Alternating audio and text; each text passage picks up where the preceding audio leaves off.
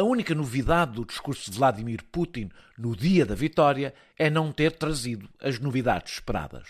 Não houve declaração de guerra e mobilização geral, ameaça do uso do nuclear, declarações de vitória ou anúncios que façam pensar que a ofensiva pode estar a seguir um novo caminho. Houve os argumentos de sempre que permitem perceber como a invasão é contada aos russos. Mas o elemento mais importante foi, como se esperaria neste dia, o recurso à história. É das coisas interessantes nestes dois meses, como todos nos tentam convencer que estamos a viver a reedição do acontecimento mais traumático do século XX para a Europa. Como somos transportados para o passado, como se essa repetição fosse uma inevitabilidade. Estão a lutar para que a memória da Segunda Guerra Mundial não seja esquecida, disse Vladimir Putin aos soldados na Praça Vermelha. Vamos punir os nazis, prometeu. Nas ruas, os cartazes para celebrar o Dia da Vitória usam imagens de nazis e de americanos. Desde o início desta guerra, tem sido esta a conversa de Putin que os seus defensores ou justificadores repetem, pegando na história e natureza do batalhão Azov e na existência de forças neonazis ucranianas, que também não faltam na Rússia, a começar pelo grupo Wagner, transformou a Ucrânia num país tomado por nazis que deve ser libertado. A retórica não é fácil, porque a Ucrânia não invadiu ninguém e o povo supostamente libertado não deseja o libertador. A não ser, claro, que Putin continua a ver a Ucrânia como território russo e a sua independência como um ato ilegítimo de ocupação.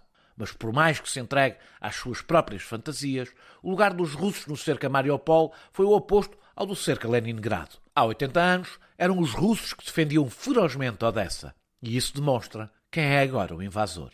Na Europa Ocidental, os mais generosos a oferecer comparações históricas são dos menos solícitos a receber refugiados ucranianos. O ministro da Defesa britânico comparou as tropas russas às do regime nazi e disse que o círculo íntimo de Putin espalhava o fascismo e a tirania de há 70 anos.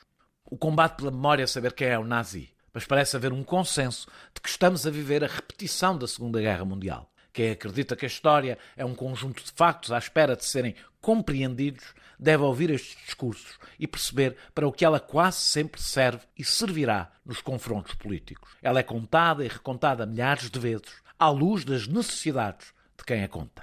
Não, não estamos a viver uma reedição da Segunda Guerra Mundial porque não se confrontam projetos e propostas políticas para o mundo, porque o ocupante não tem a capacidade militar de tomar a Europa e está em decadência, não em ascensão, porque apesar de ser um déspota, Putin não é Hitler, porque apesar de ser um resistente, Zelensky não é Churchill, porque a guerra está circunscrita a um território, as potências não se confrontam diretamente e não está escrito em lado nenhum que isso vá mudar. Porque a história não se repete, muito menos em circunstâncias radicalmente diferentes. Todas estas comparações devem ser ouvidas pelo que são: propaganda. Nada de novo, todas as guerras precisam destas narrativas. Estas comparações tratam as várias partes desta guerra como atores passivos de uma história que já está escrita, já tem os seus vencedores e vencidos, e perante a qual quem defende as saídas pacíficas não passa de um apaziguador e de um traidor.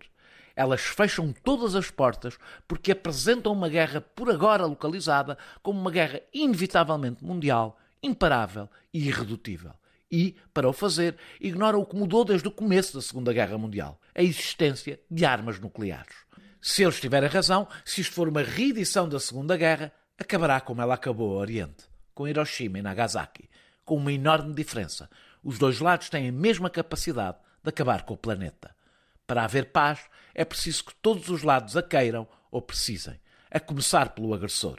Apelos à paz sem resistência são apelos à paz do ocupante. Mas a retórica da Segunda Guerra não é a retórica de quem deseja encontrar, mal seja possível, a paz indispensável para quem sabe que a alternativa pode ser o pesadelo nuclear.